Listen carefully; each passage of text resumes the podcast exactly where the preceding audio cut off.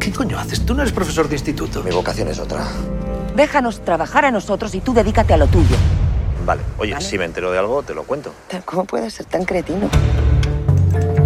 ¿Y ya has encontrado algo de interés? Me ha llevado a una empresa que seguro que algún chanchullo tiene. Ah. A un cine quemado hace 20 años. O sea que no tienes nada. Actitud. Estamos con Mónica López y con Javier Cámara, los protagonistas de la serie Rapa que llega nada en unos días a Movistar Plus. ¿Cómo estás, Mónica? Pues muy emocionada, porque el público la va a ver. Así que muy contenta y por fin, por fin llegó el día que todo cobra sentido. ¿Y el señor Cámara qué? Pues feliz de estar aquí con David y con Mónica, eh, departiendo unas cosas. Vete a saber lo que saldrá de esta entrevista, pero por ahora tiene toda la buena pinta. Bueno, eh, lo que va a salir es eh, un análisis, que son estas entrevistas son 10 minutos, tampoco tenemos mucho más tiempo, pero bueno, de la serie Rapa, que son eh, seis episodios sobre un suceso, un crimen que ocurre en Galicia. Eh, cuando te ofrecen un personaje que va a tener ese arco, que son seis horas eh, de metraje delante de la cámara, que tiene un desarrollo mucho mayor que el de una peli, eh, te lo tomas de manera distinta a un personaje que va a tener hora y media y chao, y que a veces incluso a veces es un secundario. Yo ni lo pensé. Bastante tenía con tener un personaje tan largo en una serie. La verdad es que ni me lo planteé. Hacer personajes tan largos en audiovisual no había hecho nunca nada tan largo y tan importante y con tanta trama y con tanto arco. Entonces preferí no pensar demasiado, preferí mirar a los ojos aquí a mi compañero y recibir su ayuda, que me la dio toda, y, explicar la historia lo mejor que supiera, haciendo caso a todo el mundo, que todos eran muy sabios. Pues, pues, pues constato y confirmo que fue así. Y, no hay otra cosa más bonita que, un thriller de asesinatos y en un lugar tan meteorológicamente inestable como es el norte de Galicia y tan bello, eh, pues uno tiene que ir bien acompañado. Entonces, claro, pues la gente de Portocabo, que son los creadores de hierro, eh, volvieron a su tierra a hacer esta rapa, a Galicia, que conocían también, y nos llamaron. Y había tantas motivaciones y tantos incentivos que estábamos contentos todos los días. De hecho, teníamos que borrar nuestra sonrisa porque estábamos haciendo un thriller. ¿Sabes? Entonces, de repente decir, bueno, vamos, ya nos maquillábamos y ya entrábamos un poco en el clima como thriller, lluvia, mar mm, tempestuoso y mucho viento, ¿sabes? De repente decir, oye, vamos a quitarnos estas Hace bastante sol en la película, ¿eh? Bueno, es que te tengo que decir una, la serie, perdón. te tengo que decir una cosa. eh, esto más como va a salir en la radio, la gente de Cedeira nos ha dicho, Cedeira, que es una ciudad de vacaciones en el norte, nos dijeron, por favor, no digáis que esto es muy bonito porque se nos llena de gente. Y le digo, cariño, lo van a ver, lo van a ver porque hemos estado justo hasta, creo que fue hasta el 15 de noviembre donde empezó el mal tiempo, que ahí ya te digo que fue mal tiempo. Pero empezamos a rodar como en septiembre, octubre, novie- o sea, pasaron dos meses y medio que dije, pero aquí no llovía. O sea, fue, fue increíble. Este año fue re- el año pasado fue al revés. Tuvieron un verano malísimo, malísimo, y en septiembre salió el sol. Y entonces hubo días en Ferrol que teníamos que poner lluvia falsa, porque es que, claro, no estábamos. Y aparte queríamos una historia oscura, lluviosa, con frío. Y bueno, yo, yo me bañé en noviembre en Cedeira. Ni en agosto, porque tengo frío en el agua. Pero es que Mónica, Mónica es de familia alemana, es, eh, tiene, sí, de tener una granja en África. O sea, ella, quiero decir, ella ha estado viviendo con elefantes. Es un poco como lo que le pasó a, a Melanie Griffith. O sea, quiero decir, su madre tenía un zoo. O sea, sí, sí. O sea, ella, Madre mía. ella, es, ella, ella está hecha a todo. Bueno, quien se enchufe a Rapa en Movistar eh, dentro de eso, pocos días, puede ver esta serie como una serie en la que tiene que descubrir al asesino, ¿no? Una serie en la que ocurre un crimen y puede seguir las pistas, pero también es un retrato de una pareja atípica, que sois vosotros, una pareja que ya a los 40 no los cumple, lo siento, y que tiene sus problemas, su vida, sus avatares profesionales, personales que se cruzan. Yo no sé si, aparte de la excusa eh, marco, que era la del crimen y el thriller, esto también era atrayente, el hecho de contar la historia de dos señores que tienen un trabajo, a una le gusta más que al otro, parece ser, ¿no? Y que, que- y que se, se vuelven a cruzar en la vida o no dejan de cruzarse, diría yo. Al final hasta se buscan, porque juntos funcionan. Hombre, yo creo que esto es un gustazo, es como luz de luna, ¿no? Dos personajes que aparentemente se caen mal, pero que se atraen. Aquí realmente no vamos a contar una historia sentimental, pero sí una historia de, de aproximación brutal entre dos personas muy distintas, que piensan muy distinto, pero que eh, por motivos di- distintos quieren averiguar qué pasó y que se divierten juntos. Y, y esto es para un actor genial. Había, había muchas motivaciones, de verdad. ¿eh? O sea, la gente creo que va a tener va a tener muchos incentivos para ver la serie, no solamente, eh, pues eso, la, persecución de los asesinos, ¿no? De por qué se ha hecho esto. Porque además hay que decirle a la gente que va, que va a tener más información que, lo que, la que tenemos los investigadores. O sea, el espectador va a descubrir ya casi en el primer capítulo eh, quién ha podido cometer el crimen, ¿no? Entonces, eh, eso... Exacto, y eso a nivel, a nivel de escritura de guion a mí me pareció fantástico cuando lo leí. Dije yo, wow, qué interesante esto, ¿no? O sea, nosotros vamos por detrás del espectador. Entonces, hay muchas motivaciones. Para nosotros son las obvias de ir a un lugar donde había unos actores increíbles, una buena producción, había seis capítulos donde nos íbamos, lo íbamos a pasar muy bien pero para el, para el espectador hay muchísima, quiero decir, hay una trama política, hay una trama social, hay una trama eh, rural, ¿no? De cómo se conforma en esa sociedad minifundista y donde el, monte es de todos, pues, eh, pues, es algo muy concreto de Galicia, pero que nos explica un poco a todos. Hay, hay muchas motivaciones para divertirse en esta serie. Antes de empezar a grabar esta entrevista, yo decía que tenía ganas de conocer a Mónica López porque es una de las grandes actrices de este país y nunca habíamos coincidido y ella ha sido muy modesta y muy maja y todo bien. Pero después en la entrevista, ya con micrófono abierto, has dicho, es que a mí no me habían dado un papel como este en una serie tan largo y con esta profundidad, ¿no? Y nos hemos quedado tú y yo ojipláticos, ¿a que sí? Bueno, y todo el mundo que conozca un poco su trabajo. Entonces, te quiero pedir una reflexión sobre eso. Es decir, ¿por qué crees que hasta ahora no y por qué crees que en esta sí? No tengo ni la más remota idea. Yo creo que morí en hierro para poder hacer rapa y, no tengo ni idea, pero como yo hay millones de actores, la gran mayoría, hay actores que nunca les llega un papel donde pueden demostrar, o, si les llega igual no sale bien. Quiero decir, ahí no sé qué, muy bien qué contestar a esto. Pero tú, aunque eres buena persona, que se te, ve, estoy seguro de que estás, estás en casa y ves a lo mejor una serie, una película y dices, ¿y por qué está esa y no yo? Si esa es peor que yo. No. Sin poner nombres, quiero decir. Confesar que ese pensamiento, por suerte, no lo tengo porque entonces viviría mucho más frustrada. Pero lo que sí pienso muchas veces es por qué no se reparte más el trabajo. Esto sí que lo pienso mucho en teatro y en cine y en televisión. Digo, hay algo de como de, joder, se pone uno de moda y lo hace todo. ¿Por qué no reparten más? Hay muchos actores y de hecho muchas veces gente que lo podría hacer mejor. No yo, sino otro porque le va mejor el personaje, no tiene que ser guapa, no tiene que ser joven, puede ser mayor. Mira Candela Peña en hierro. O sea, ¿a nadie se le había ocurrido dar un papel así antes? Me parece mentira, es el mundo al revés. Candela eh, pertenece a un Star System, quiero decir, Candela es una actriz.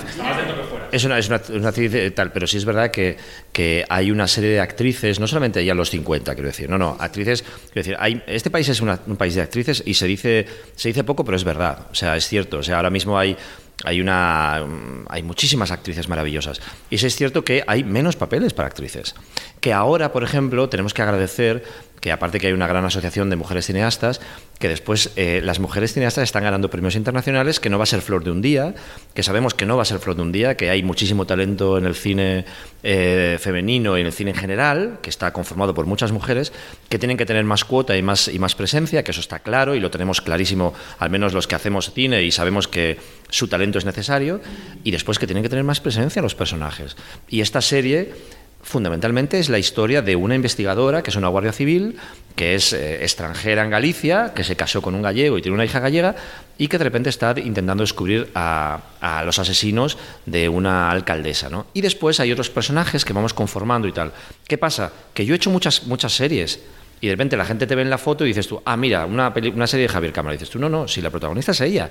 Y además, no, no, cállate. Y además, no, no, y además no son solo los dos únicos protagonistas. Tú sabes que hay más protagonistas que no podemos desvelar porque pueden ser los asesinos o pueden ser lo que sea, ¿no? O la hija o lo que sea, que luego vamos a sorprendernos con ellos, ¿no? Sí es cierto que hay una especie de querencia al Star System que está muy bien por un lado, pero que después dices, si es muy limitado este Star System. Eso, Javi, que lo digas tú, quiero decir que no hay duda de tu talento. Lo, tenemos claro. Pero a ti te ofrecen muchas cosas porque eres Javier Cámara también. Pero, pero por supuesto, pero por supuesto. Y a, mí se, y a mí se me pone un micrófono demasiado rato delante porque yo soy Javier Cámara y luego me voy, Javier Cámara se va en un taxi y dice, pero ¿y a mí por qué? ¿Yo por qué hablo de eso si no tengo ni idea? ¿Me entiendes? O sea, creo que el Star System se debe ampliar. el femenino, por supuesto pero en general, quiero decir, es verdad que las, las películas muchas veces, pues, pues hay gente que hace cinco películas o seis películas al año, que es verdad que te toca y te toca, ole, qué maravilla. Hay ciclos. Eh, hay ciclos, pero que, por ejemplo, actrices cómicas hay genias, eh, y lo hemos constatado en esta serie, eh, y dices, ¿por qué esta gente no está tan bien en Bueno, porque eso es muy, muy complicado, pero me refiero a la estructura del Star System, ¿no? Eh, pues eso, que hay que ampliarlo, que hay que ampliarlo porque hay mucho talento. Pero no solo en las gentes jóvenes que vienen y que te hacen un élite y que de repente ves 15 guapísimos que dices tú, qué barbaridad, pero qué, pero qué es esto, qué animalada. No, no, en las de 30, en las de 40, en las de 50 y en las de 60. Hay mucho talento. Y entonces, claro, hay que descubrirlo. No, no, quería decir solamente que lo básico es que las historias no la cuentan solamente los protagonistas, sino los secundarios. Y, antes había un gran, no sé, una gran querencia y amor por los secundarios, los grandes secundarios que hemos tenido, ¿no? Y secundarias. Y ahora es como menos, no sé por qué pasa eso. ¿Y esta carencia que estamos aquí describiendo no te lleva a querer impulsar tus propios proyectos? No tengo la iniciativa, me gustaría, pero no, no soy creadora, soy intérprete. ¿Por qué? Bueno, uno tiene que saber lo que se le da bien o mejor. Yo no, no, no tengo la no, no, sabría cómo juntar a un grupo de gente, escribir una historia, poner en marcha un proyecto. No. ¿eh? O sea, mira, yo por ejemplo he vuelto al teatro. Ahora me he dado el placer de volver al teatro. Los farsantes porque porque echaba en falta esa parte colectiva del ensayo. O sea, tú sabes lo que es para nosotros, fíjate, la gente va a decir, joder, anda, que estar 45 días ensayando una obra, pero no es muy largo eso, y, entonces tú dices, no, no, es el placer, el placer del ensayo, del trabajo, de lo minucioso, de equivocarte, de todo eso es un placer. Entonces, es verdad que llegas a muchas series, porque Mónica y yo somos muy pesados y hemos hecho muchas preguntas, ¿no? Pero a veces no te encuentras un, compañero así, ¿no? Entonces, en las series tienes muy poco tiempo. las series pasa el día. Eh, no has hablado mucho la, la escena, ni siquiera la has ensayado. No ensayas, no ensayas. Entonces, cuando el, proceso colectivo de tener un grupo de teatro, una gente con la que encerrarte, una gente con la que trabajar, es gustosísimo. Y eso, pues eh, a veces lo echas en falta, ¿no? Y lo que le decías a Mónica, ¿por qué no generas esto? Pues porque estoy sola. Porque en las escuelas de arte dramático no se genera el productor, la directora, la actriz, no sé qué. Hay gente que sí, como Animalario, como Teatra, como Tricicla, como tantas cosas maravillosas, tantas compañías, pero hay muchos que somos outsiders, que estamos solitos, ¿no? Y que vas encontrándote a gente y que y a veces pues salta la chispa como aquí.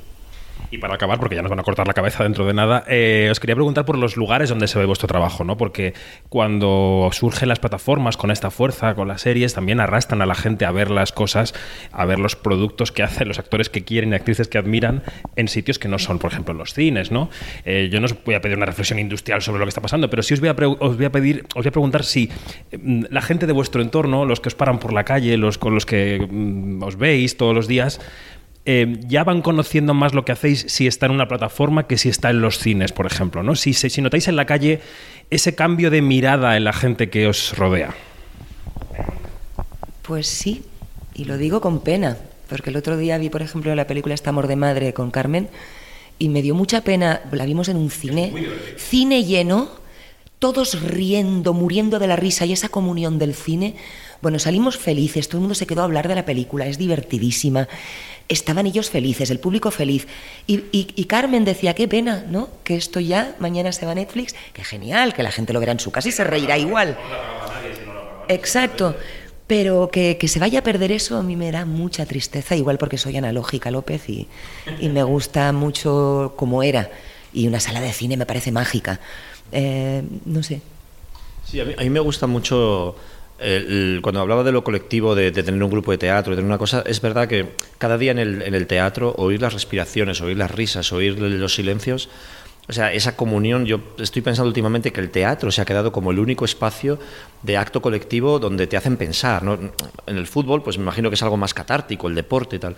Pero el teatro, claro, y el cine está, está de capa caída, ¿no? Y da muchísima pena, porque, o sea, somos gente que vamos al cine porque queremos ese acto colectivo de, de, respirar al lado de la gente y sobre todo con la comedia, ¿no? Y lo hemos notado mucho. Venga Juan, por ejemplo, que íbamos a algunos festivales, Venga Juan es una serie hecha para, las, para, la, para una plataforma, para HBO pero cuando íbamos a. O sea, Diego San José me decía, déjame, me voy a quedar a ver, a ver si se ríen. No, no, no se ríen, se tiraban de la butaca. Entonces dices, claro, es que en el fondo lo hemos escrito para que sea un, un, un, acto colectivo, ¿no? Y, ya no son actos colectivos, está el teatro, ¿no? Para consumirlo en casa, ¿no? Es que hay algo de eso que. Mm. Sabes que Antonio Banderas, que es productor musica de musicales, dice que él no comparte mucho material del musical para los medios porque es una experiencia que se ve allí y que se hace allí. Bueno, Bueno, te diré, que, te diré que cuando te graban imágenes del teatro y las emitís en televisión, tal, son un poco feuchas, ¿sabes? Como dices, uy, qué, qué falsos están. Luego el teatro, yo como lejos todo. sí, como lejos, un poquito como arriba, como venga, 5, 6, 7, 8, ¿no? Y dices tú, ay, ay, ay, ay, ay. Parece que gritas, ¿no? En vez de hablar normal. Bueno, en la tele Rapa se va a oír fenomenal en los próximos días, así que gracias Mónica, Javier, un placer y suerte con la serie. A ti, David. A ti, muchas gracias.